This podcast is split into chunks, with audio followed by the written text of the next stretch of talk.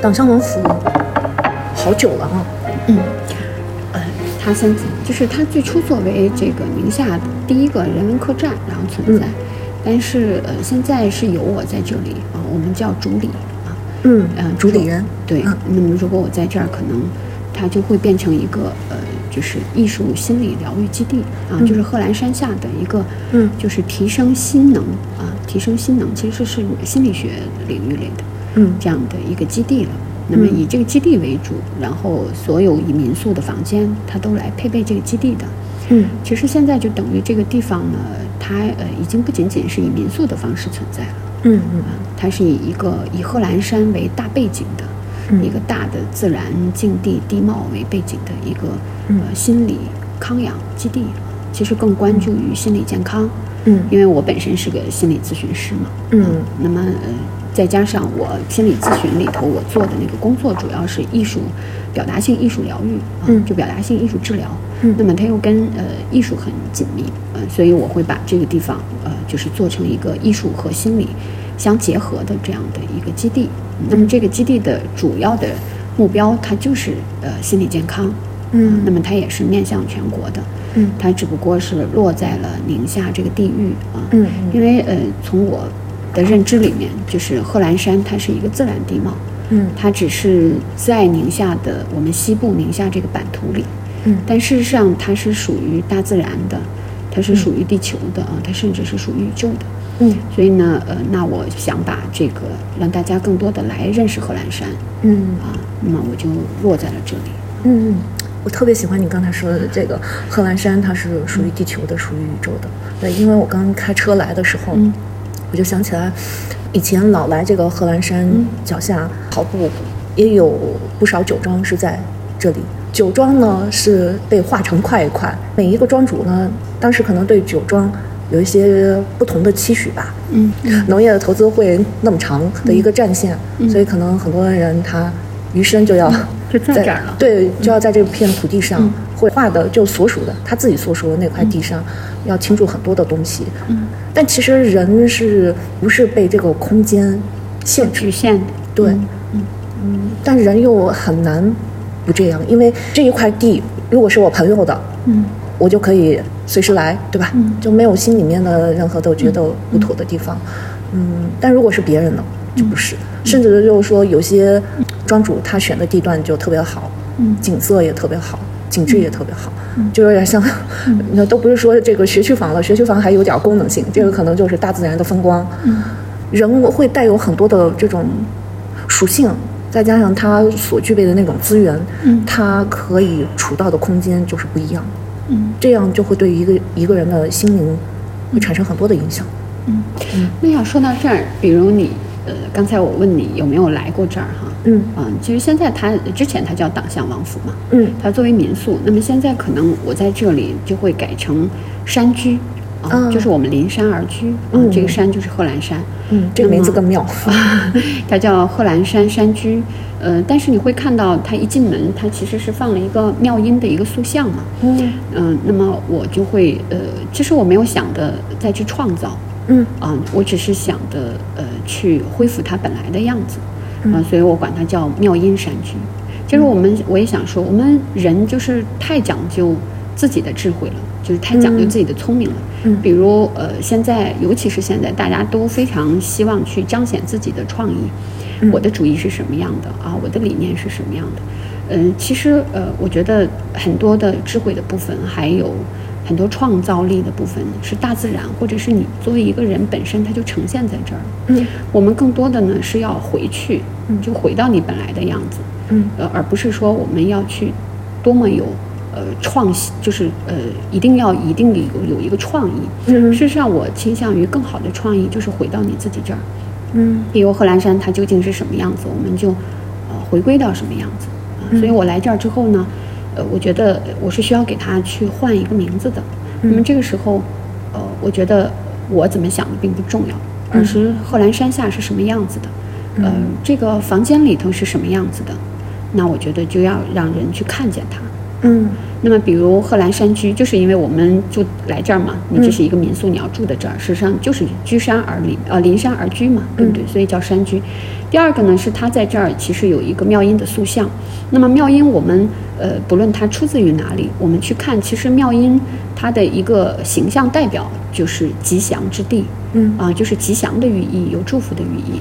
所以呢，我就想着管它叫贺兰山妙音山居，意思就是我们呃灵山在一块吉祥的之地去安住下来。嗯啊，就是这个意思。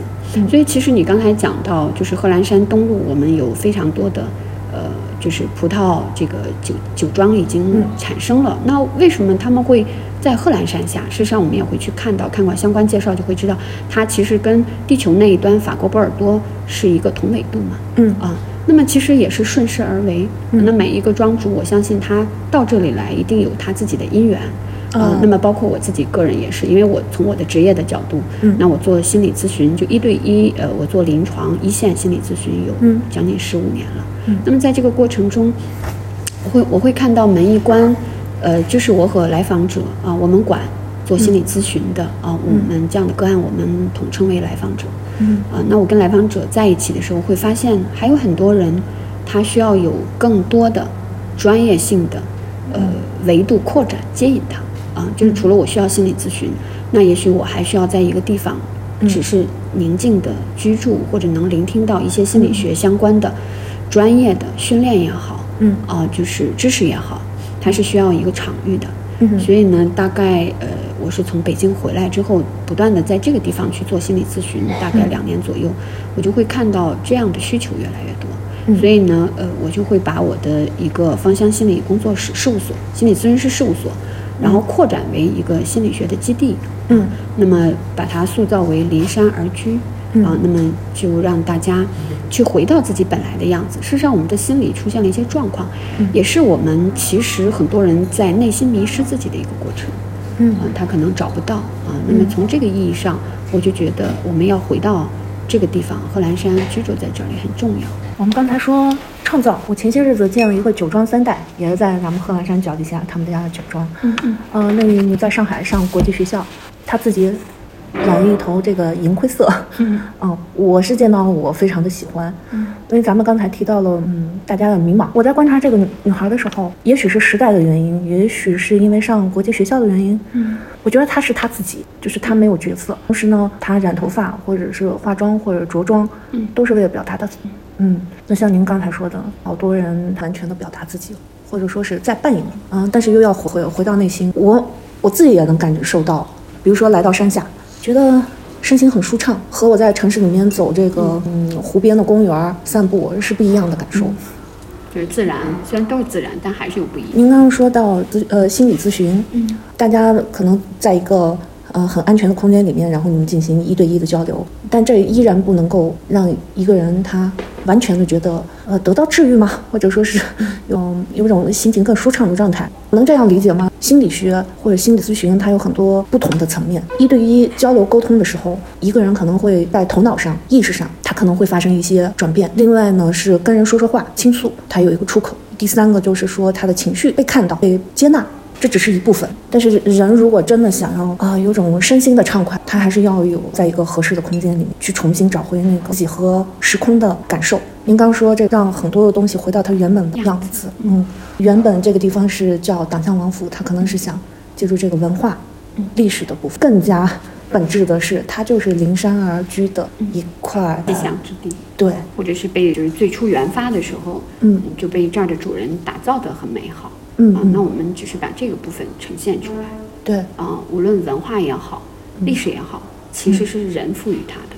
对，就是我想回应一下你刚才讲的那个心理，其实那个心理咨询那个部分，嗯。呃，就是说，嗯，其实它是分很多层面的，嗯。啊，那么心理咨询这一部分一对一，一定它是一个专业性的工作，嗯。那么包括你讲的，比如被看到啊，啊，那么我们有机会被陪伴嘛，嗯。它其实只是其中的一个部分。那么心理咨询它一定是一个专业学科的工作。那么在这个部分对人进行专业性的陪伴的，还有呃，就是因为有非常多的呃学科类的，比如认知的啊、啊人本的部分啊、精神分析的部分，那个是相对学科类的。嗯。呃，那么它这个里面可能会涉及到被看见、被陪伴，嗯。啊、那么呃，它其实属于就是治疗类的。那么我们有一些人是需要通过认知或者我们思想性的讨论，然后达到一个重新的梳理啊，就是内心。那么还有抑郁症啊、焦虑症的这样的一个治疗类的心理咨询都有非常大的学科类的功效。嗯那我是想说，在这个部分，那么有一些人他是呃觉得他能接受心理咨询，嗯，呃，有一部分人他呃他的症状或者是他的心理需求，他就是可能是更难更能接受一个心理的团体呀、心理的工作坊啊，嗯。心理的课程啊，嗯。或者是说它就是带有心理学内容的一个空间，比如我们在北京、上海也有以心理学为主题的咖啡厅，嗯。啊，那么当然这个部分就是说我们加入了表达性艺术治疗，就艺术和心理结合的一个呃民宿啊。嗯。那么在这个民宿里头是可以让这个，比如你去一个呃咖啡厅，去一个茶吧，能够更深化的一个等于是一个前进了的一一个场场所场地吧。嗯嗯啊，那么在这个里头，当然这个主理人啊，比如是我，那么他可能我本身是一个心理咨询师的身份，嗯啊，那么就会让这个地方可能更具有呃学科性。那么我可能在这个地方，现在目前就会把我的工作室的课程在这里头继续展示。啊，你居住也可以，你在这儿来去学习心理学的课程或工作坊，小的活动都可以。呃，那么当然我们这呃会有心理学的书籍，包括测试，你自己可以在这里头玩心理学的游戏都没有问题。嗯只是说给大家一个除了心理咨询更大渠道或者更多空间、更大维度的一个接引吧。啊，是这样的一个情况。嗯，如果心理学有这么多的层面，嗯那其实也是相对应的说，人世间心理上的不同的需求，是的，嗯，也有很多的层面和触角，所以它才相对应的发展出来了不同的理论、工具对。的框架。嗯，对，嗯。是的，嗯。嗯。其实，呃，指一个人啊，就是我们会发现十个手指头，一个人身上长十个手指头，还有参差嘛啊。嗯。就是同样一个家庭，呃，他同样的养育，同样的父母，嗯都会呃生长出不同的人格，嗯。啊，那么跟很多他的这个嗯发展，就是一个人的心智发展嗯。啊是是产生关联的，而这个心智发展又跟环境，甚至微小到气候，嗯嗯。你发现一个人对嗯同样的气候，同样一天感受都是不一样的。嗯。所以这个世界因为人啊，它会变得非常非常的丰富。嗯。那么我们也回到人心智和心理的层面，它一定是多层次的，嗯甚至是多维度的啊，多空间的。嗯啊，那么这样的话才会让我们，比如任何一个学科，它都会有不同的这样的一个领域。那么就心理学来说，你看它会有关注人积极的部分，嗯啊，人本的部分，回到人自己的那个部分。那么还有完形，还有精神分析。精神分析是更关注人在六岁以前的成长，嗯啊，那么还有认知，也就是说，你看问题的角度啊，你的你的思辨能力，其实决定了你怎么样的生活，甚至你的性格。嗯啊，甚至你的命运啊，它是它其实是有非常多的理论还有维度啊，来用于我们去理解自己、理解他人，然后甚至和这个就是可以理解这个世界，嗯，然后理解自己的父母，理解你的原生家庭。嗯那么它的终极目标就是说，你怎么样可以更好、更和谐、呃更完整的生活。一个人啊，一个人他怎么样可以更合适的生活啊？嗯其实也没有所谓的好与不好啊。那么就是说，他什么样的情况，以一个什么样的心理呃情境啊，嗯你的心理世界是怎么样才是更合适你的？那您刚才用了“更”这个词儿，嗯去年有一个朋友，他问了我一句话，嗯我当时没有反应过来。他问我：“你还认为有更好这件事儿？”嗯，我当时是没有反应过来的。嗯，那你现在怎么想？我现在在想，如果没有那个更，嗯就是看起来我们好像是要有一个生长的过程，嗯嗯，它是嗯和时间绑定的，看起来好像是线性的。那如果我达不到呢？或者说，我就当下，我是不是就可以让我的心松解？但当时我是真的没有明白过来，他问的这句话的源头是什么。当当然，我是非常认同人的意识是不断的去嗯扩张和学习的。如果不这样的话，那你可能永远听他那个问题，你会认为他是会有不同的角度，他是在反问你，还是他在呃笑话你，还是说嗯他只是这样想大家彼此对一个答案。所以，如果自己的意识不去成长的话，你可能永远都是停留在那个层面去理解他说的话。我觉得，呃，其实你，呃，有些，呃，我刚才因为，呃，我不太了解你跟那个朋友的对话的前后背景嘛，嗯，那我来讲，其实人很多时候某一种发问啊，我就讲刚才那个，嗯，你给我讲的那个细节，我觉得很多时候人的发问其实并不是为了寻求答案，嗯。嗯，比如我们被问到你是否觉得有更好的事情，嗯，嗯，就是很多时候某一种发问是为了找到一个认同，哦，就是我是这样的，那哦那我也希望是不是你跟我一样啊，或者如果你跟不跟我一样会是什么样的？嗯，事实上，呃，就是我们刚才讲到心理的多维度，嗯，那我们也用多维度来去看，在我们身边发生了非常多的事情，嗯，就拿这个例子来说，呃，其实很多时候啊，对话中的疑问，并不是真的为了寻求那个答案，嗯，而是说我已经有个答案，但我其实是想得到更多的陪伴和认同。嗯啊，这是一个部分。第二个部分呢，就是你刚才问，就说我提到了一个“更”字，让你其实有很多的回忆嘛，啊，思考。那我也想来、嗯、反馈一下，就是我刚才讲到的那个“更”，嗯，它是一个辩证的啊，就是它是一定有一个参考比较的。也就是说，比如你觉得现在不和谐，就针对很多人，有时候觉得他是焦虑的，嗯。啊，他是不快乐的，嗯。嗯，他哪哪都觉得我怎么这么倒霉啊，嗯。或者我我就是不顺利的，是针对这样的情况下比较出来的，你你可以更好的生活，嗯啊，你可以比现在更好的生活，那么你也可以更和谐，你也可以更合适你，嗯啊，比如很多人说，哎，我怎么今天又遇到这个，我怎么总是碰不到就是让我满意的事情？那我们这个时候可能就会说，那你是不是可以更合适你的生活啊？有拥有更合适生活？这个我刚才讲的这个更其实是有一个有一个比较的。嗯但是你刚才其实越过这个部分，讲到了也也蛮核心的一个部分，就是说我们刚才讲回来嘛，回到、嗯那所谓的我们再进一步啊，就是比这个更合适解读它，其实就是回来，就是回到你当下这个感受上。嗯哦，回到当下这个感受上，当你去足够的站在当下的时候，你就会觉得哦，我其实蛮合适的，啊，哦现在也挺合适的，或我现在已经很好了，嗯。啊或者是说我现在其实可能，嗯，我自己有一个要求没有达到，嗯。但是我做了，我目前做了我所有能做到的，嗯哼。那我觉得也蛮合适的，嗯，其实是这样的一个过程吧，啊而并非是嗯。你现在很好，那我还可以更好，啊，比这个好再好，比这个好再好。那个时候其实就有欲望的嫌疑和有给自己追加目标的嫌疑，那个时候嗯。疲惫就会来。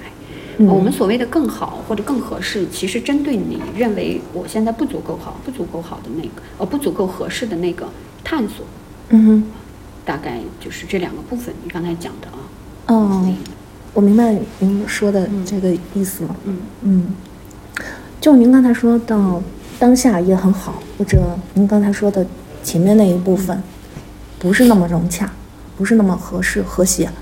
嗯，它可能是一个自我感觉，嗯。啊，我就是这么认为的，对，嗯，他会有这样的想法。嗯。那这一部分实际上是在跟外部碰撞的过程当中发现到的。这有很多原因，比如他经过比较而来，嗯啊，有的时候是跟外界的人比较，有的时候是跟外界的事物比较，嗯有的时候是跟自己的回忆比较。嗯啊，我想起来我小的时候那么糟糕，我现在就是不是很好啊。嗯他一定是参与了比较啊，然后也因为那个比较，你就离开了你自己，嗯哼嗯，他的体验可能就不是那么好。嗯如果这种体体验持续的话，嗯可能就会落到了一个抑郁的境境地，或者是焦虑的心境吧。嗯它可能就会相应的出现一些我们讲的呃神经症性的症状，嗯嗯比如抑郁啊、焦虑啊、强迫啊嗯啊。那么人格的部分也可能会呃出出现一些反向的呀，嗯就是呃自卑呀、或者是自恋啊，嗯嗯它的可能都会出现。如果说是当下你觉得自己 OK 的话，那就是说你你自己内心是没有冲突的，啊，就是他们所谓的自己和自己和解。嗯。哦，嗯，自己和自己和解其实是一个心境啊。嗯所谓的和解，呃，这个其实是我咨询的一个经验，我也可以给大家分享啊。嗯呃，就是很多人他把这个和解就误以为是字面的意思。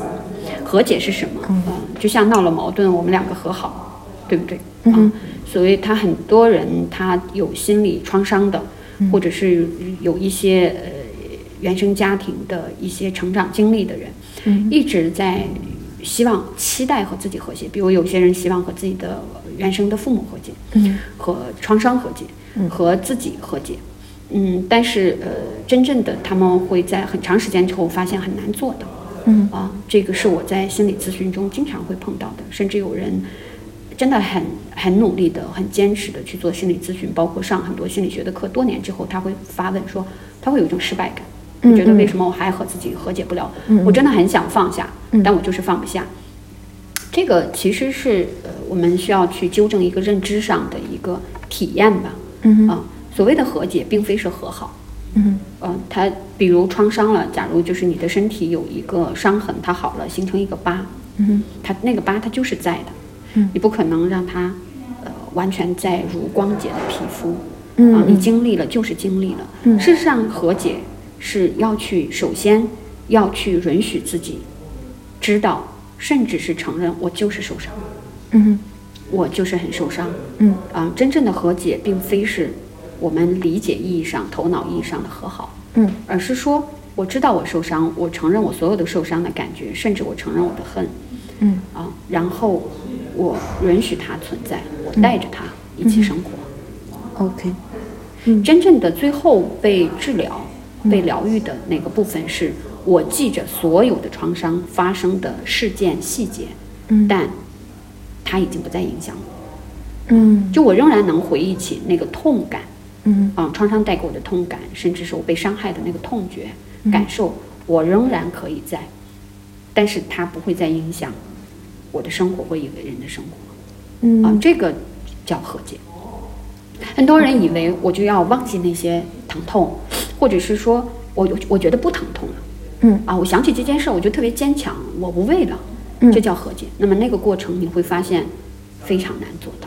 嗯嗯。啊，也很为难自己，那么嗯。就会在这样的一个心理成长的路途上，嗯本来就很受伤，然后又叠加一个压力，嗯。啊，叠加一个自我要求，嗯。就变得非常非常的辛苦。就着您这部分有两个点，我想请教。嗯第一个呢是说，呃，也不叫请教，就我能理解，就是让这个东西流经它，嗯呃，流经我自己，呃，流经我的身心。嗯，不管它是造成了身体的伤痕，还是心灵的记忆吧、情绪吧，你就是让它流经，再不给它再施加更多的东西。呃，我知道它存在过，嗯我不再想去抹杀掉它，嗯我也不想的完全接受它，嗯我只是知道它存在过，嗯并且我接受它存在的各种各样的状况，嗯大概可以这样理解。，OK。那第二个点就是，我们可不可以把这些部分从一开始就说它不是分裂的，呃，不管是好的坏的，都让它流经它，呃，流经我自己的呃生命的这个过程吧。嗯。那现在是说，能不能从一开始就没有判断，就没有分裂呃，的自己或如果呃，他应该是这样的。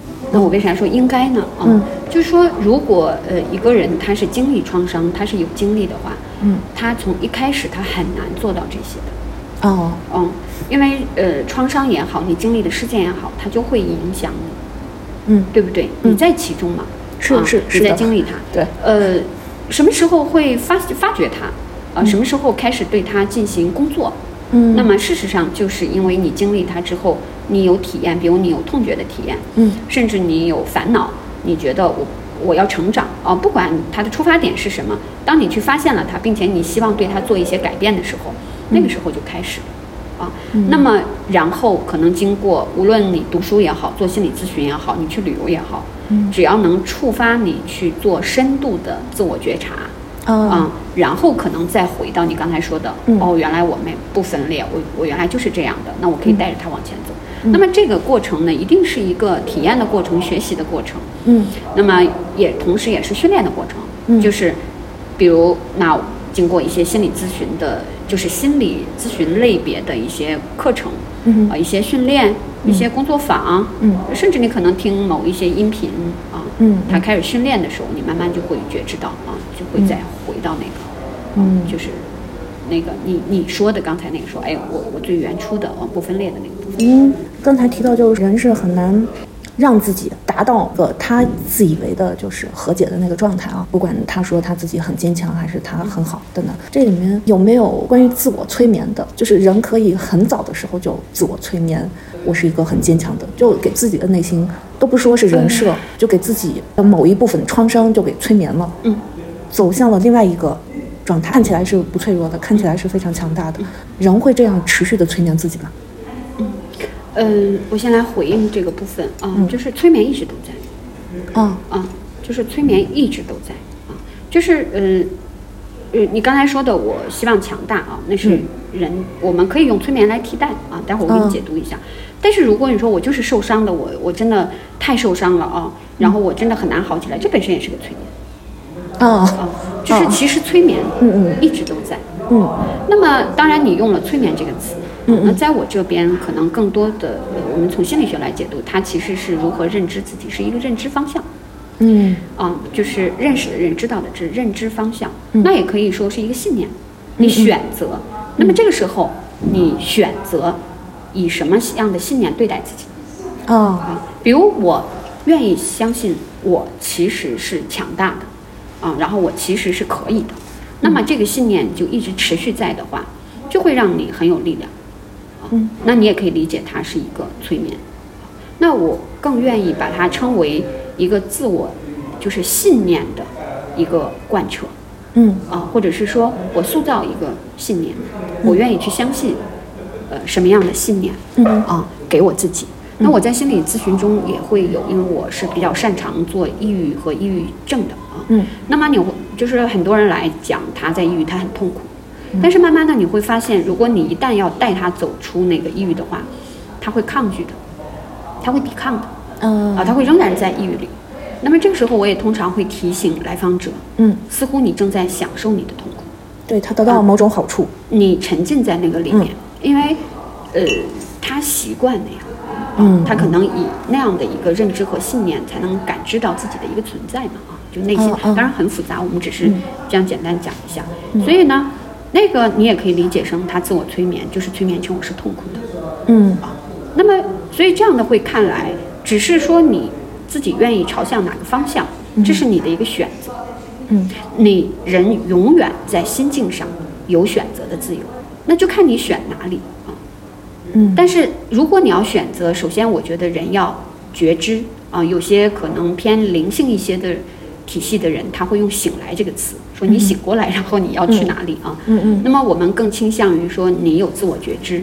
嗯当我觉知哦，我一直沉浸在痛苦，原来痛苦和强就是你舒服和强大，你相信自己是有力量的，嗯哼或者你相信自己有痛苦的，他们两个其实是平行的，嗯。哼他们甚至是势均力敌的，嗯。呃，他们只是你选择的两个方向而已。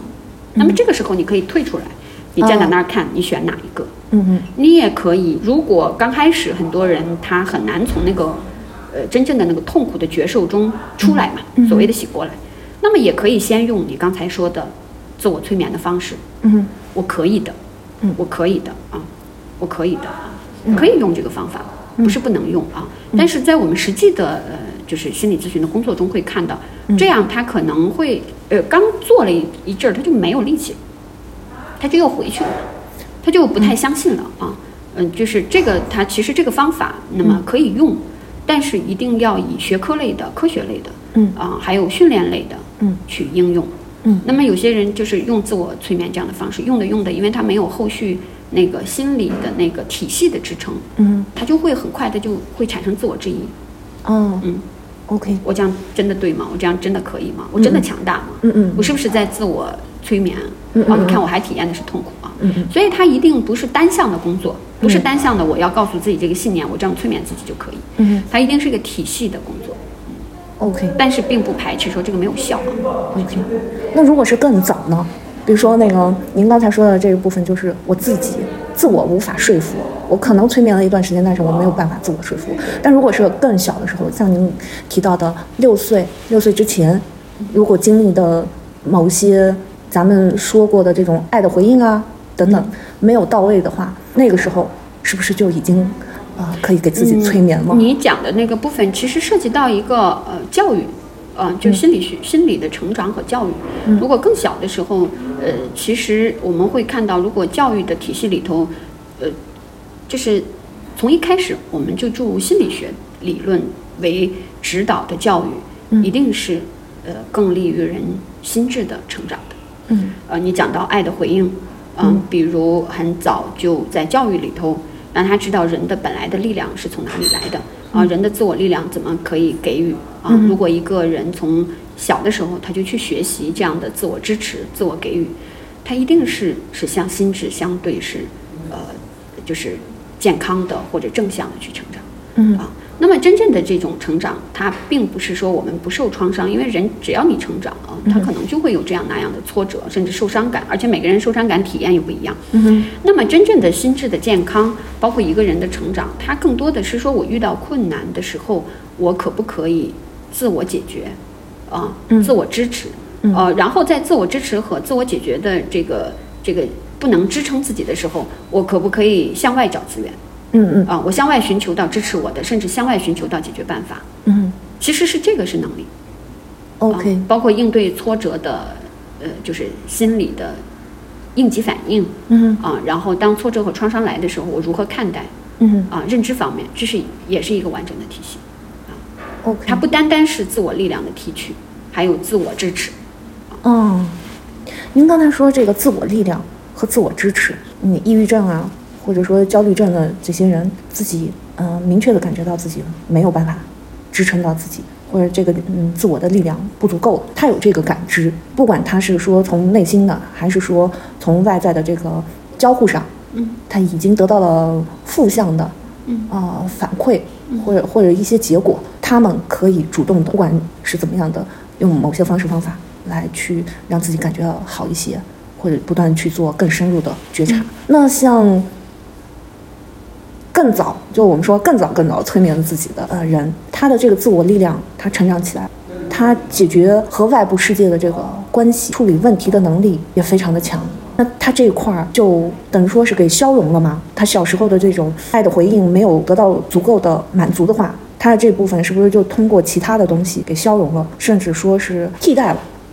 他自己内心有一个信念系统，他就给替代了。我没太，其实我没太听懂你的问题。你是说，如果小的时候他是有一些呃成长的这样的一个波动的，或者是创伤的，但是他自己个人能力又强，他两者是不是可以呃消融或者是对抵，是吗？对，嗯嗯，我觉得这个部分是需要怎么看呢？也许他的这个能力后来的这个能力就是因因为他的创伤而促就的，哦，就是训练的。哦比如就举个很简单的例子，比如一个从小不被妈妈足够照顾好的孩子，他一定会自自我照顾能力可强了嗯哼，啊，他会发展出这种能力来。嗯哼，嗯、就是所有的呃，我们现在在讨论创伤啊，嗯或者我们讨论一些呃成长过程中的一些经历，它一定和一些能力是连接在一起的。哦，啊，但是，嗯，它又它连接在一起，但又它它又是嗯独立的，比如创伤它就是在那儿，嗯。哎，我发展出来的能力我就特别能干。嗯。啊，然后你会发现有一些人他还相反在社会上变得能力非常强。嗯。啊，然后他的能力也在这儿，就说他的能力和他的创伤是独立的，但是你会看到一个连连接性和联系性，嗯。这就是，这这就是心理层面的有趣。所以我们任何的嗯这个某一个部分维度都不能分开解读，也不能把它完全连接在一起。，OK。嗯，其实它是相续的，OK，它是相续，它并不是分层的。嗯，从这个角度来讲，说的是就是意识层面的东西太多了，嗯，你就像催眠，国外还有个更好的翻译，就是绕过意识的防御，嗯。啊，嗯，那我现在想问另外一个，就是投射，嗯，投射，嗯。投射这个词其实是心理学的一个专业的词。啊，啊，投射啊，心理投射。对，我在现实生活中，嗯。确确实实是有看到过这样的情况，嗯嗯，海灵格的书也是别人推荐的，嗯。书上会写他做的一个团体治疗的一些方式，嗯。就好像有点儿用投射的这种方式。嗯。那我在现实生活中有观察到，比如说以家庭为单位的，或者以家族为单位的，会有家族成员的某些信念去投射到其他的家族成员身上。其他的家族成员身上，可能我就会承担了，比如说大家说到的性格不好，甚至是说这个躁郁症，或者说是他他可能就会一直生病，嗯，需要家人的照顾。我有看到平民老百姓的家庭会这样，非常富豪的家庭也会有这种情况。嗯，对，我想问，那这个投射又是怎么回事？你讲的这个事例其实不能以投射的方式来走了，它其实是一个我们叫心理模型。哦，就投射它可能更细化一点。嗯，就说比如我我内心的有一些心理模式，啊，然后我就会呃在别人身上也会更关注。嗯，呃，举个例子，就是说，嗯，呃，更简单一点的，嗯就是说可能我很在意节俭啊，或者是说我很在意金钱的部分，那也许我就会在生活中就会去更多的关注啊吝啬的人啊，或者是说更加节俭的人，这个其实是叫投射。你刚才讲到的一些家庭中的一些模式，或家庭中的一些呃心理现象啊，嗯呃，那么呃其实我们叫心理模型的形成，嗯它是一个更大的一个范围，啊、是这样。那我其实是很很关注你，呃，为什么会提到、呃、投射，或者你对投射感兴趣的是什么？你是想了解投射的概念吗？还是说想，就是你的问题是什么？就是嗯关于投射，你的问题是什么？OK，在疫情发生的那一年，就是大家都在居家。那个时候我看了一本书，叫《被讨厌的勇气》，嗯是日本的作家写的，嗯嗯，我国内还是挺有，嗯，就很多人都知道。嗯他其中嗯有有提到投射这个概念，嗯这是一个。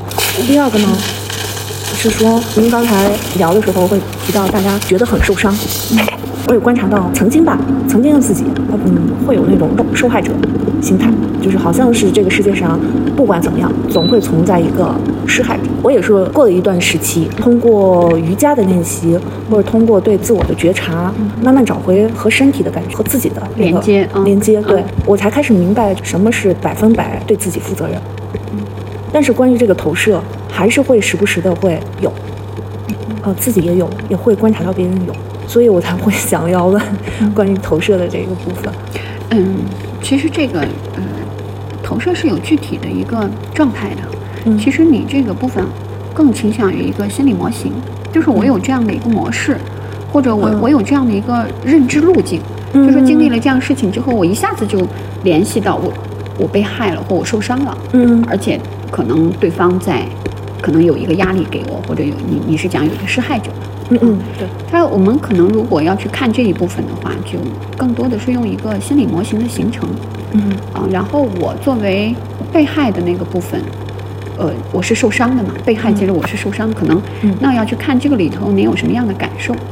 啊，啊，就这个部分，嗯。呃，那么可能这个时候当我们去看的时候，其实是要放下很多概念的部分，嗯。其实那个概念就是心理学，呃，或者心理咨询师啊，然后再用用于解读一个状态。嗯但是其实，呃，比如对于成长的人来说，呃，那么我是说，呃，这个成长者，呃，是任何人啊，比如作为心理咨询师，他也一定要做成长，而且他的成长还要多一点，啊，要不然他没有办法去做这项工作和带领更多的人。嗯所以从一个成长的角度来讲的话，那么其实更多的就是在那个当下的时候是没有这个概念，没有什么心理模型，也没有什么投射。嗯那么这些概念和学习理论的学习，只是为了让我们更好的理解自己。嗯但我们真的去来去对自己做一些功课，做一些成长的时候，其实就是去看自己。就像你刚才讲了一个很好的体验，就是我当你去做瑜伽的时候，你连接到了自己的身体，你有身体觉受的时候，你开始理解那些理论上的东西。嗯比如你理解哦，我我才知道全然接受自己是什么样啊、那我放下被害和施害的那样的一个思维路径是什么样子的。嗯所以其实呃，在这个时候，我所呃建议或倡导的就是去回到自己，嗯，回到自己。举一个例子，就是说。比如遇到一件事情，我就是会自动化思维、自动化认知、自动化信念就去了啊，嗯我是一个受害者。那么这个时候是要去看我作为受害者，我真正的体验是什么。比如我觉得被欺负了，嗯。啊，比如我觉得我是有道理的，却我很难申辩，嗯。啊，这是一种，对不对？我被欺负是一种，我无法申诉是一种，嗯还有就是我觉得很委屈，你冤枉我了啊，那么很委屈是一种，啊，有一种有一种委屈，也许是我没有被冤枉，但是你太强势了，我觉得很小很无力，我也觉得很委屈啊。嗯那么呃，也有一种就是被害的过程，就是会觉得自己是无力感的，嗯啊，那么经常呃，就是会想的，呃，遇到状况的时候，就会觉得他人是那么强大，在碾压我啊，那种被碾压的无力感也是一种啊，所以呢，这个时候是要去看，当你作为每一个人，他的心理维度不一样，他那种受伤的感觉是不一样的，他那种被害的感觉是不一样的。那个这个时候，我们就要回到那个觉受和觉察中去体验。嗯啊，当去体验到足够的时候，知对对自己做知道足够的时候，嗯呃，其实就是一个成长，或者就是一个疗愈的过程啊。嗯那么这个过程呢，在心理咨询或心理学中有非常多的方法。嗯啊，比如你刚才讲到的瑜伽，我就完全去体验身身体塑形的那个部分，嗯它也可以牵引出心理的机制啊。那么还有就是，那我可能就是做心理咨询，去由一个心理咨询师、专业心理咨询师陪伴，去看看我受伤的感觉是什么样的。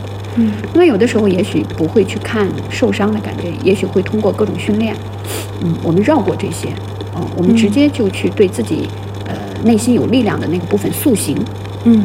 啊，就是我做重新的训练和塑形，那我我的被害感也就会消失，就是有非常多的方法去到达你想成长的那个部分，啊，那么，呃，跟你刚才讲的那个投射的部分是理论，啊嗯，当你去成长的时候，在辅助理论的那个部分是可以的，啊，但是如果我们真正去针对成长，呃，我建议就忘掉这些，因为，啊呃，因为，嗯，并非是，呃，就是要去一个做咨询师理论的那个部分。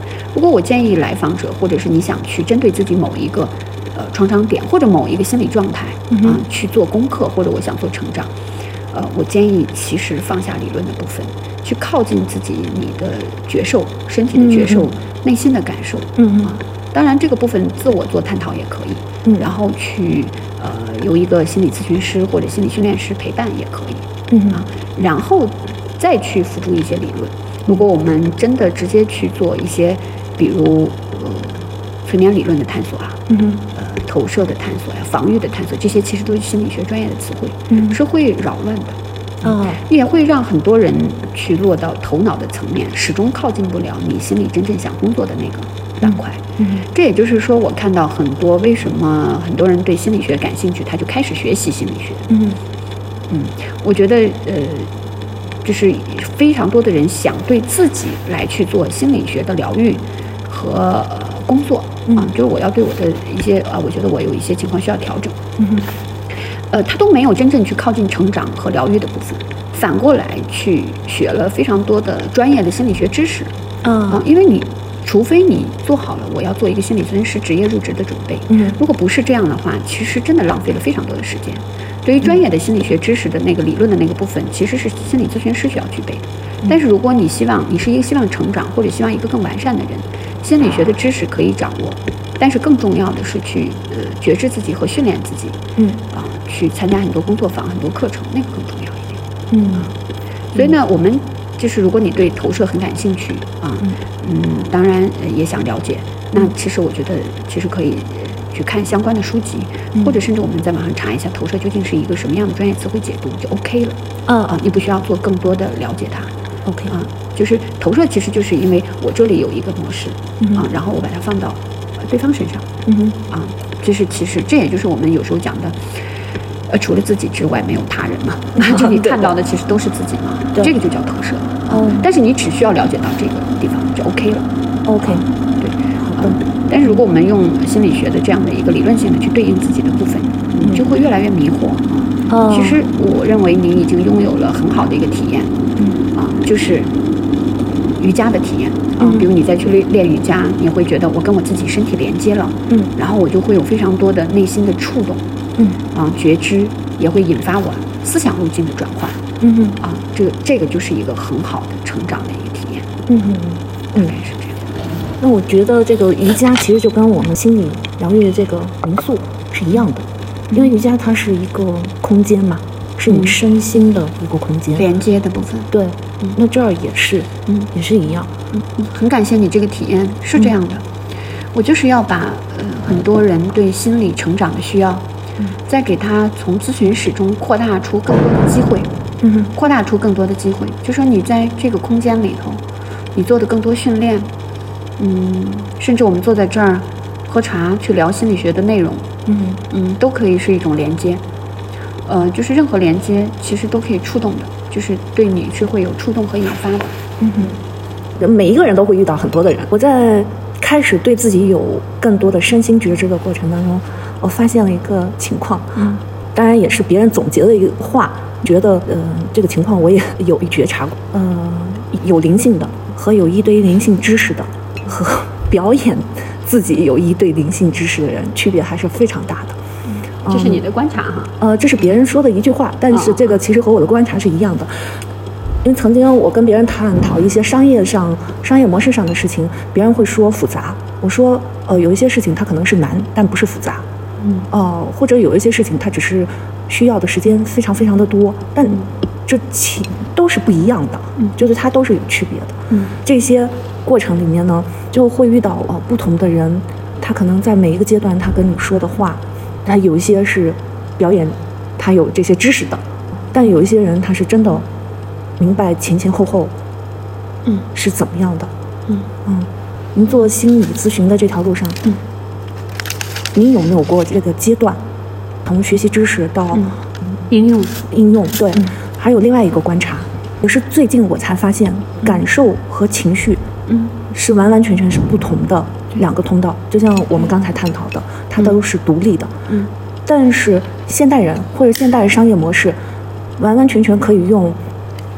很丰富的形式，它来调动人的情绪，然后人就会在这个情绪上面被吸引进去。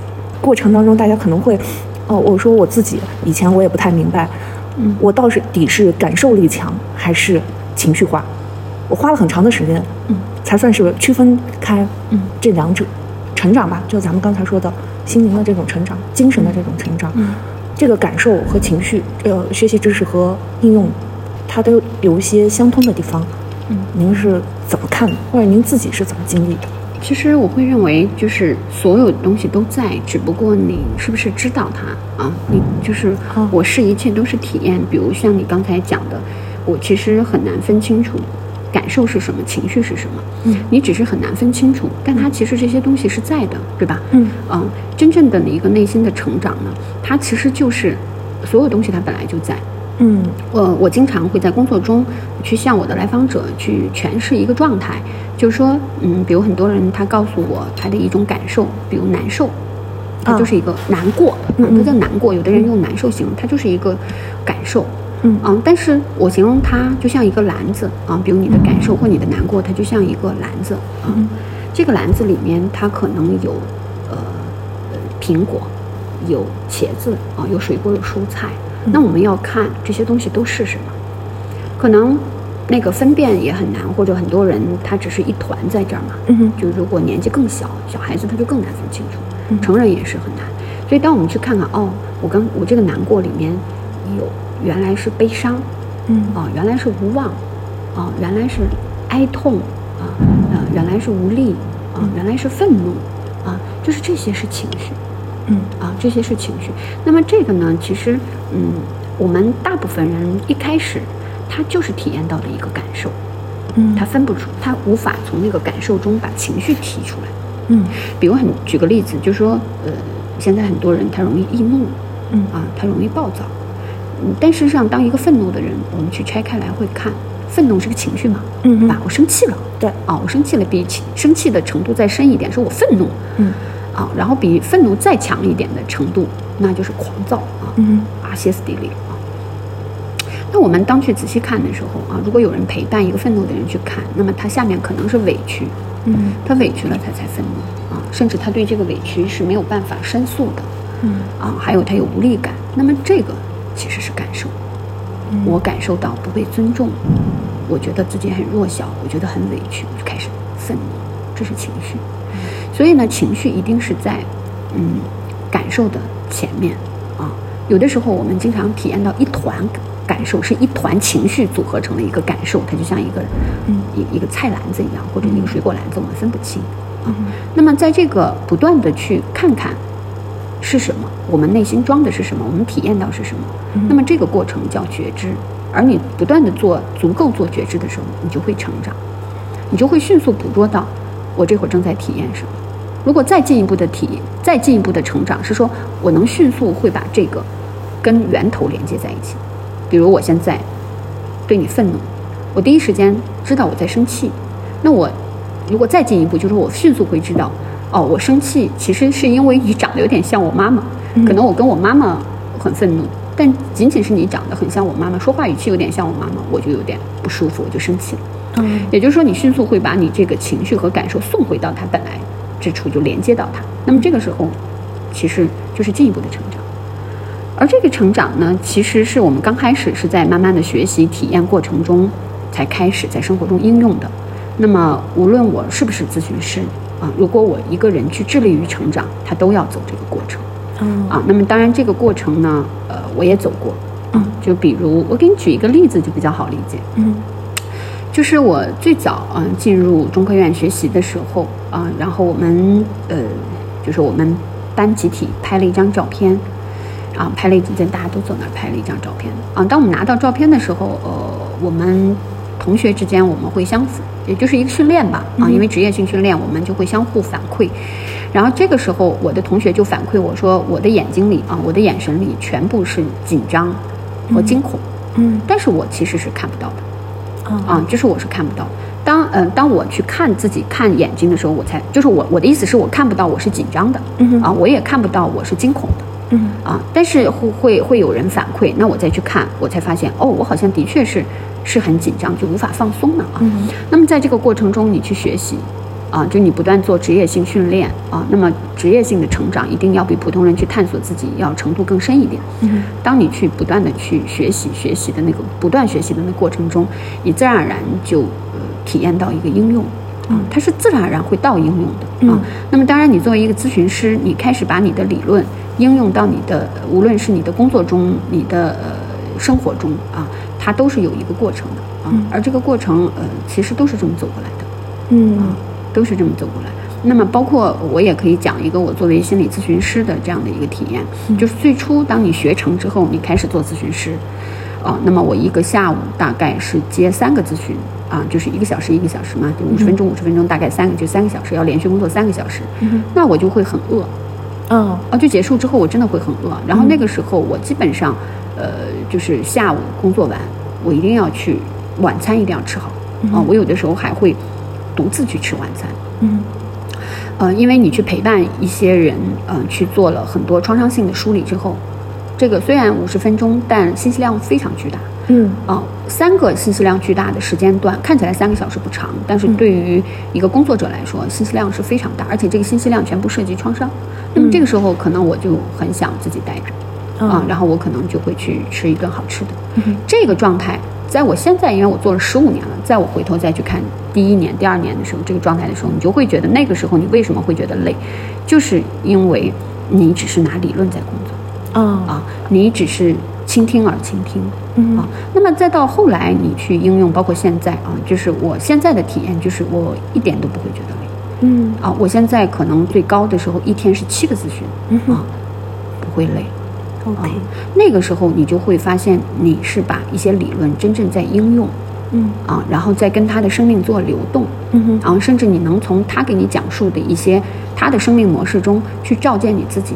那么在那个时候，你一个咨询师，比如我的体验是，嗯，谁是谁的来访者，谁是谁的咨询师，都还不一定呢。哦，就是说，那个时候就达到了一个明白其实完全的融入啊，而且更多的时候，其实在我做咨询的时候，很多咨询师，比如经验更好一些的咨询师，嗯，就是没有你的，在那个状态下是没有你的，嗯啊，就是你你完全全然的在聆听，嗯那个时候其实是一个呃，就像我刚才为什么说要建议我们去，你真正工作和真正去成长的时候，你是没有那些概念的。嗯。嗯那么现在可能我之前会累，是因为有概念，就是你在入职的那。那么你现在再去做，你完全没有那，就是我其实，在真正咨询中，我想不起来那些概念，我想不起来哦，它这是防御啊，哦，它这是它这是投射了啊，我没有这些概念，嗯，然后只是完全的去跟他的生命和他讲述的内容在一起，包括和他的情绪在一起，嗯啊，然后会。也许会在适时的时候把他拽回来，去体验当下。嗯嗯嗯大概是这样一个过程吧。嗯，那您觉得这个是跟嗯、时间有关系，跟嗯训练有关系，还是说呃跟这个心理咨询师或者就跟艺术家不同的领域的人，他有的这种天然的天赋或者感受力，嗯、有我承认天赋的存在，嗯啊，我承认天赋的存在啊，我觉得，呃，我作为咨询师，我或这个职业的体系里头来，呃，跟因为我跟生命打交道的比较多，嗯，那么从生命的体系来说，我觉得每一个人一定有他更适合和更更他热爱的部分。那么这个我认为就是天赋的部分。就与生俱来，我我可能就后来发现我特别适合做这个。那么有些人就艺术家，有些人特别适合当医生啊，有些人他是他的人格特质啊。嗯我觉得这个我们可以把它称作天赋，天赋是存在的。嗯但是你刚才说的所有的内容都存在啊，就啊我们去举比，比如经验、时间的积累嗯啊。那么对于我心理咨询来说，案例的积累嗯啊，你足够的呃这个。呃职业的学习的体系啊，嗯你一定是有很完备的体系嘛。那比如你一个很好的画家，嗯我觉得也得具有一些对色彩审美的一些训练啊然后才会让你更好的表达嘛。对啊，但是它也不完全，就是你你你一定要，但心理学的这个入职的部分，你一定要有非常扎实的心理学的理论的学习。嗯哼那么这些都完备之后，什么在起作用？嗯天赋呀，什么时间呀，你足够的个案经历呀，就像一个老中医，你看了十几年，你一定跟前面不一样，对吧？嗯哼那么后面是什么？作为一个心理咨询师来说，嗯很重要的就是个人成长。哦你是否在成长？嗯你是否足够的去完善嗯你的人格？哦终身不停嗯嗯啊，终身不停你是否站在你的生命的成长的那个角度，持续的在呃前进？这个非常重要啊。那我们在心理咨询中有一句话叫“你能走多远，你才会带你的来访者走多远”。哦，OK，而且你一个咨询师不停的成长，嗯。他随着他的成长变化，他的个案都不一样。嗯哼比如我最早呃接触心理咨询，呃 我一直是一起手就是接的是抑郁的，嗯哼。当然我到现在也在接抑郁的，嗯。可是我的个案不断不停的在变化。嗯哼。啊、比如去年到今年，嗯。就突然来找我的就是精神分裂比较多，他们一来就已经是精神分裂嗯。啊、甚至是非常呃矛盾体的双向。嗯啊，就是呃，就是呃，比如抑郁和躁狂并行的啊，就是双向情感障碍啊、嗯这一部分，它一定会变得更复杂。那我有时候也在想，为什么案例会变得越来越复杂？嗯那一定是我越来越成长，那而我自己的咨询技能，包括我自己的心理状态嗯越来越能够去接纳更复杂的方式嗯陪伴他们嗯是这样的。嗯，我想用另外一个词儿，这个词儿有点悬，但是也是我最近体会还蛮深的一个，就是能量。嗯，嗯。嗯，能量其实是物理学的，它也并非那么玄 啊，OK。就物理学，只不过可能现在灵性层面会用这个词。我说能量呢，是因为我个人感受到头脑层面的东西，因为咱们通过互联网，呃，现在得到信息或者得到知识是非常容易的，就是你可以在这个头头脑层面上去不断的去啊、吸收。嗯但是能量它和瑜伽嗯和我们所处的这个民宿的个空间嗯是一样的。嗯呃，不是说一样，就是它有共通之处。嗯就是它是一个浑然的东西，是你能够嗯应用你身体的所有的感官嗯去感受的。嗯它不是说呃只是靠知识。嗯，它超越了头脑思索的部分。对，就像您说的，那个场域，我理解它都跟这个能量是有关系的。嗯啊，那我之前也有处过一些朋友，他们自己去找不同的心理治疗师，嗯或者是不同的这种工作法，但最终我没有看到他们一开始说的那种，没有真正的和解。嗯啊，反而在这条路上就是把这个当做一个，我用这个词儿可能不太好，稍微有点误导，就是心灵鸦片，他不断的去上瘾，通过不断的去上这些，啊我一直在思考是。他们遇到的心理咨询师吗？还是说他们自己的状态太停停留在头脑层面，失去了和身连接？嗯，或者和这个咨询师，嗯，他能不能面对面的去感受这个咨询师他本来到底有能量还是没能量，而不是说他知识有多么强大？嗯嗯，其实这个你讲到的，就是现在有一个词，不是前两天在网络上被批判，就叫佛缘嘛。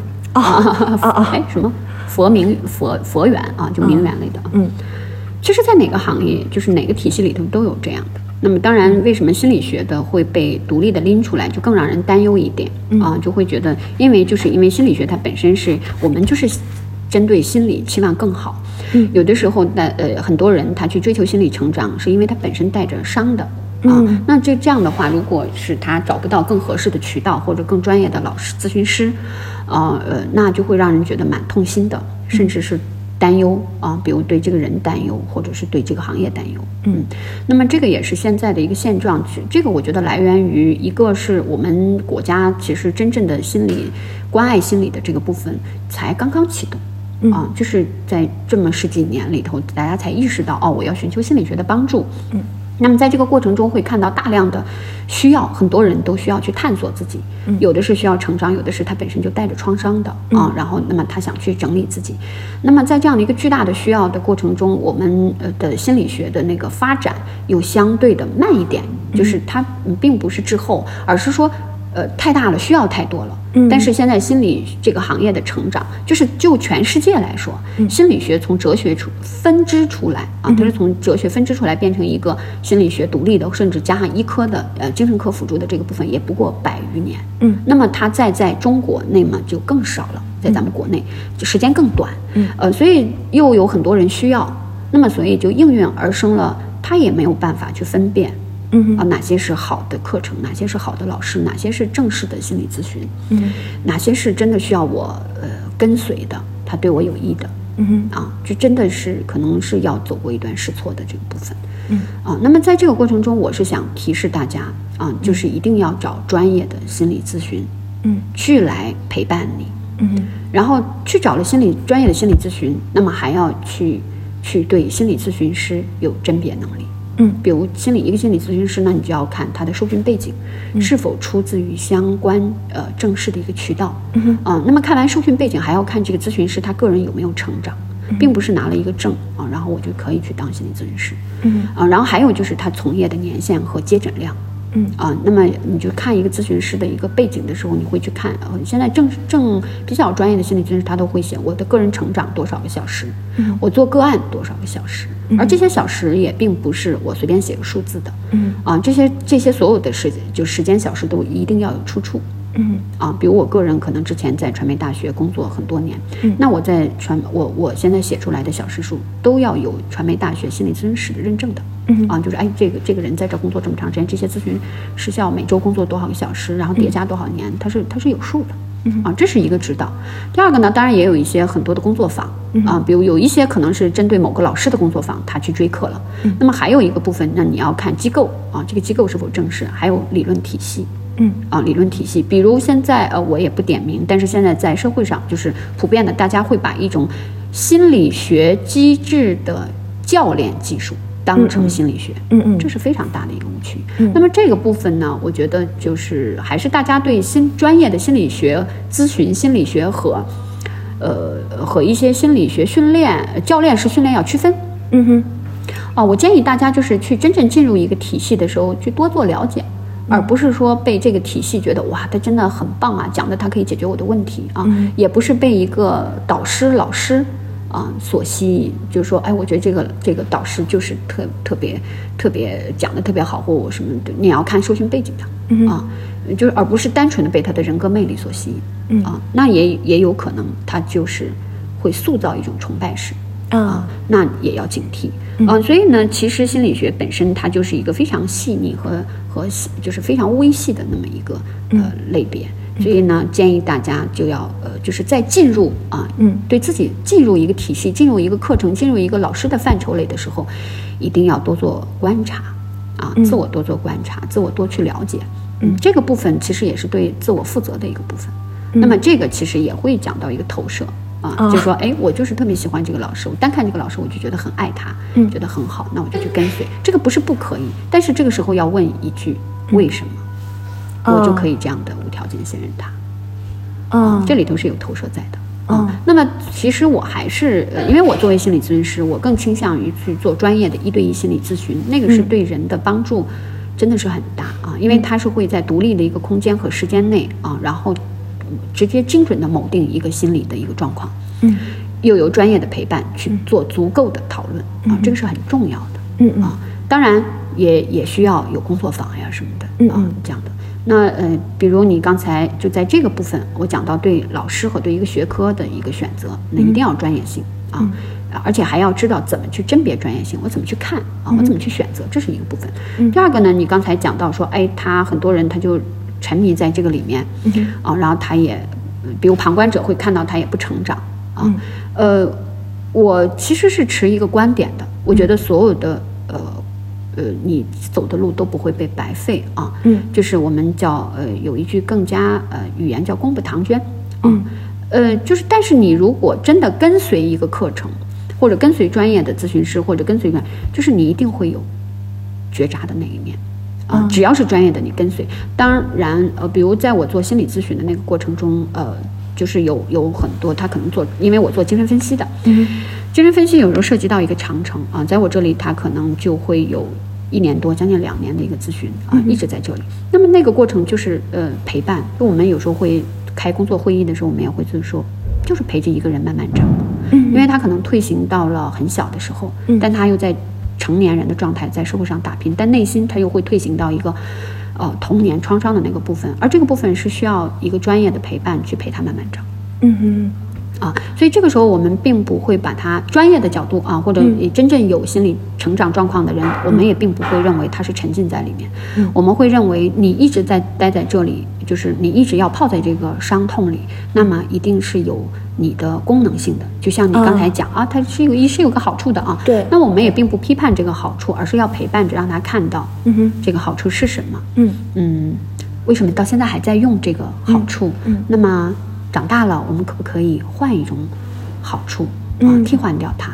而这个部分都是要在专业的心理咨询师，并且非常有经验的咨询师的陪伴下，逐渐看到，嗯逐渐寻找替换方法，嗯寻找到之后再逐渐替换掉。嗯而并不是直接说，哎，你这不好，我跟你说你吃橘子不好，我给你个梨，然后直接塞给你个梨啊。嗯嗯。啊，这个大概可能只是简单的这样举例子来讲，我们心理咨询究竟是在做什么，嗯嗯。嗯。大概是这样。的。嗯，您刚才说的这一段儿我也很喜欢，我想起来很多这个投资人，嗯，他们因为这个工作领域的原因，他会自然而然的不断去看向自己，因为投资领域它就是，嗯，涉及到的风险更大一点，对对，嗯而且这个涉及到的损失更大，所以他不得不做更多的回观自己，是吧？对对对，他必须得面对自己，嗯。并且不能欺骗自己，他欺骗了自己，这个也蛮这个没没有办法，对吧？嗯，就是说有很多的投资人，他们是呃是为了更好的，或者或者我们不用更吧，就是让自己在这个方面能得到成长，嗯。呃，或者能够去应对，嗯。他是会主动的去找这个心理咨询，啊、合适的心理咨询师，呃，甚至因为他们搞投资，他们很呃强大的这个头脑的理性思考，嗯和辩证能力，对，嗯，思辨分析，对对对然后他就会怕这种强大的思辨去障碍了他做出一些更正确的，对，嗯是的，嗯是的，嗯，所以他们，需要找一个参考，嗯，对，去陪伴他看见自己。对，所以他们是会主动的去找，嗯，同时他们也不认为这是一个跟负面挂钩的嗯。一一一项精神活动吧，或者心灵活动，他可能这个工作方向并不是针对你人生成长的创伤的，嗯。而是说你呃为了做一个选择，嗯。啊，或者在决策重大决策的时候。但是如果心理咨询师来陪伴，我们以心理学的来探讨的话，嗯。那么呃一定也会来去涉及到一个这个人的成长，嗯。啊，就是你为什么会这么思考问题，啊，或者你为什么会朝向这个方向，嗯。啊，而那个部分又会回到一个个人的成长，嗯嗯嗯。那要是就这个层面我们来说，这个个人的成长，是不是就是像您刚才提到的，没有任何的概念？那同时你又可以使用各种概念和知识去跟这个世界交互，你自己内心不去划定很多的东西，但你又能和这个世界更好的去交互。呃，心理咨询这个工作是一定不能有你的认知的，否则你没有办法去陪伴对方。嗯哼，呃，咨询师如果带着呃你自你去工作的话，嗯可能就会出现偏差。所以这时候咨询师可能会有非常多的训练，帮助他去在咨询中如何以一个职业化的方式去做这项工作陪伴。您刚才说到的这个打引号的不能带着自己，就不能带着你，嗯。这个你啊是说呃角色，呃还是你的人生经，你的人生经验，嗯。你的判断，你哦。的认知，你的情绪，嗯你觉得这事儿是好的，那事儿是不好的。嗯，你觉得他该朝那个判断，就你觉得他应该朝那个方向，不是这些都要学，没有。那可不可以说就是完全把自己当成一个管道了，甚至就容器，啊嗯，它更像一个容器，嗯。而我们这个容器是为了让他自己看见，嗯。心理咨询包括你说做投资者的这样的一个嗯心理咨询或职业选择的陪伴，嗯。那么这个时候其实我们都是要做容器的部分，然后你把你东西放在这儿，然后你会从这儿看见你自己，嗯然后你就知道了。呃，心理咨询的过程从来不存在心理咨询师给你灌输一个概念，或者是心理咨询师要告诉你怎么做，嗯，没有，嗯，全部都是经过我们非常专业的发问、讨论，就这样的对谈，嗯让来访者自己领悟到，哦，嗯。本来是这样。啊，哦，我看见我是这样。嗯。啊，它是这样的一个启动。啊，那在这个启动了之后，咨询师他自己还要能时时刻刻看到自己，是吧？嗯，他不仅是说觉知要在，就是我们其实最基本的一个职业训练就是觉知，啊，就是我们会有很多觉知在，比如我知道我在干什么，嗯。啊我也同时观察他，知道他到了哪里，嗯。所以说还有一个觉知要去提醒他，嗯。还有一个觉知你别忘了专业的理论的部分，这都在都在，多条线在同时工作，嗯。比如一个来访者他在哭，嗯。那我可能有一个部分就是允许他哭，就是一定让他哭一会儿，嗯。啊，他可能在别的地方都哭不出来，但是同时我可能还会有一个觉知，就是就是要来评估他哭到什么时候是可以的，，OK，啊，就引领他，带领他，嗯。但这个部分不是判断，而是很多带着觉知的观察，嗯就是带着觉知观察他什么时候可以了，嗯但是他不知道停，我要协助他停下来去看见。嗯哼，OK，您做嗯这份工作，我我们只能说是他是一个工作啊，因为它牵扯到社会社会分工。它就是一个工作，那您做这个工作，选择这个工作，呃，甚至是选择贺兰山脚下这个民宿，再去，嗯，给它赋予更多的呃工作内容。对，嗯。嗯、可以发挥的发把把他的这个潜力吧，啊、更大的和这个空间做和做个结合，和自然界做一个结合，嗯。呃，做一个发挥。您是自己享受其中吗？我很热爱我的工作，嗯嗯。可能用热爱更准确一点。，OK，那您嗯会会有这种，就是说想要帮助更多人吗？都有，现在没有。哦，明白，嗯，最初有，明白，嗯呃，最初它一定是个基础。嗯如果你没有一个期待去协助他人的心，你也很难做好这个工作。嗯但是，就像所有的人走在路上，你的职业的变化，呃，很多的经验的积累，嗯最终你一定一个咨询师他一定会思索这个部分，嗯你究竟在干嘛啊？就是你，呃，是不是带有了特别强大的一定要去协助别人？嗯，这个部分会被职业化训练消解掉。哦明白吗？就是你最初可能想帮助别人，嗯然后但是你职业化一训练之后，你会发现你一定要放下自己。嗯比如我刚才给你讲的那个部分，嗯你不能带着自己的判断，因为你要想帮助别人，就是你就你就认定了他是需要帮助的，这是一个判断对对对啊。嗯。那么职业化训练它就会消解掉，我们慢慢都没有了。嗯就是比较有经验的，包括我很多同事，我们叫职业同伴嗯都同样做心理咨询师，他到了一定程度，嗯。都不再带有这个，就是陪伴，嗯就是陪伴一个人的生命。嗯陪伴他，让他自己看见自己，并且成长，直到他自己可以走。嗯哼啊，他来到你这儿，他是需要有个人同行嘛？嗯哼啊，那我们当然是带着心理学的专业的、职业性的呃知识啊或者方法、嗯哼工作，跟他一起走，嗯直到他觉得他可以自己走了，那就结束了。嗯所以这个部分呢，你刚才讲的就是我们会被职业性消解掉。嗯最初可能是一定会有的啊，你想帮助别人，这是一个起始点。啊，但是无论你一个心理咨询师的个人成长，还是你理论的学习，还是你职业受训的背景，嗯。这个部分就都会被消解掉。啊，但是如果有咨询师发现我还有帮助别人的心，嗯哼。那也没有关系，你就继续成长好了，或者你继续去工作，或者你继续去做自我成长，嗯哼。啊，嗯。嗯，他就会更好的工作了。他们会这样去说，是因为这样会更打动人吗？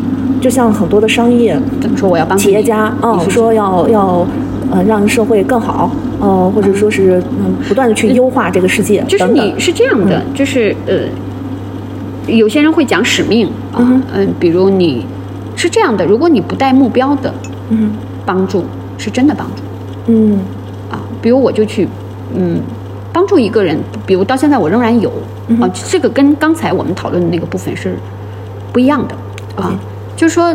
呃，比如你想去帮助一个人，那你首先判断了这个人是需要帮助的。那么第二个，你可能会对帮助他的结果带有期待嗯啊，比如我帮了他吗？呃，他要要要不要感谢我？嗯我真的帮了他吗？啊，我是不是有用的啊？那么我们刚才讨论可能是这一部分。嗯那么还有一个部分是更博大的、更广大的，你作为职业性的一个发心，嗯哼。你职业性，你对自我的一个要求了。嗯哼。而那个要求，比如我仍然现，当然我现在去做一个咨询啊，那一定是帮助了他，对不对？嗯那么这个帮助，我觉得是，那我的咨询是收费的，那他也付了我费用，嗯。啊，那我认为这个帮助它是流动的。第二个呢，我的帮助并不局限在说我针对某个个案，甚至某一类人的结果、嗯。啊，究竟他究竟好没好啊？就是那么这个帮助其实是不带任何期待，不带任何判断，不带对自己的那个目标的那个就是给自己任务的啊，那个我觉得呃是真的帮助。而我非常确信，在这个世界上是有非常多的人，要不然他的学科达到一个程度，要不然他的财富达到一个程度，他是希望去做一些回馈于社会的事情，嗯。他希望去帮助到更多的人，是一定是有的啊，而且还不少嗯。啊，它是存在的。嗯，那会有一些人会把这个嗯自自认为自己是在帮助别人，或者说这样能让整个故事或者说是世界呃社会呃更喜欢听，更容易接受，甚至他自己也觉得自己就是一个很美好的人，很很这个仍然这个仍然涉及到自我成长，就是你是否对自己带着觉知性的去做这些事情，嗯。你是否带着一个目的性去做这些事情，嗯。啊你是否对那个结果有预设的去做一些事情。嗯当然也不乏有些人，就是说我做了事情，我有期待嗯啊，可这个能可能很正常嘛也很多人是这样。嗯但是呃，我只能说，这些人他可能还需要继续成长。有些人他可能意识到了，有些人他可能没意识到。嗯啊，我觉得所有人都走在成长的道路上，并且以不同的方式在成长嗯嗯啊。那么就去成长好了，就是他总有一个渠道，嗯会会看到的。OK，那您说这个成长，它会有尽头吗？就是是随着生命的离离开，然后就会有一个我认为这个尽头是要被评估的。哦啊，我觉得就是作为人，我觉得没有尽头，嗯成长是最终会到你生命最后的那一刻。啊而且这个成长其实更多的是来自于一个新的体验，嗯心灵的体验。嗯如果你的心灵觉得你是需要成长的，它是永不停歇的。嗯，这个成长，我们可以用一个比较呃不抽象的一个说法，就像咱们刚才说的期待，就是说我放下了对所有的期待。嗯，你可以把成长分成小段目标。你说的这个期待啊，让我想到，也许你有一个目标，嗯那么，那么这个目标当然是说，我现在就是我，举个例子啊，那我对我自己的身形外在有一个目标，就是我希望我变得身材更适合我，嗯。啊，比如更更匀称或者我期待的一个部分，嗯。啊，那么当然经过咨询，我评估过这个我的这个目标是合理的，嗯。啊，我也并不是说为了身体塑形来表达我内心虚弱的部分，嗯。那我就是想呃单纯的要一个健康，那我就在从这个方面我去克服了一些我心理上的或者我模式上的，嗯。啊，然后呃我我重新给自己塑造了一个呃生活模式、生活方式，然后我就达到了我这个，这就是一个成长。啊啊，就说他也有具体的一个目标你实现，但是嗯。其实然后你可能还会开始另外一个呃心灵的成长，嗯。啊，然后也许开始一个外在物质上的一个外在的形象上或者一个事件上的一个成长，嗯。呃，这样的成长它是我觉得也是有尽头的，因为你达到这个目标嘛，嗯哼。啊，完善了，那么、呃、完善之后，就像你登到一个。呃峰顶，你会发现哦，那个山也是我想去的，那你就继续。我指的是他终身成长，是指这样的。你站在这儿，永远看到哦，还有那个高，那我还想去那个。嗯啊，如果你一直带着呃不停歇或者勇于攀登的那个心态，我觉得真的是在生命最终的那一刻都不会停下这一类的成长。嗯，那最终会达到自由吗？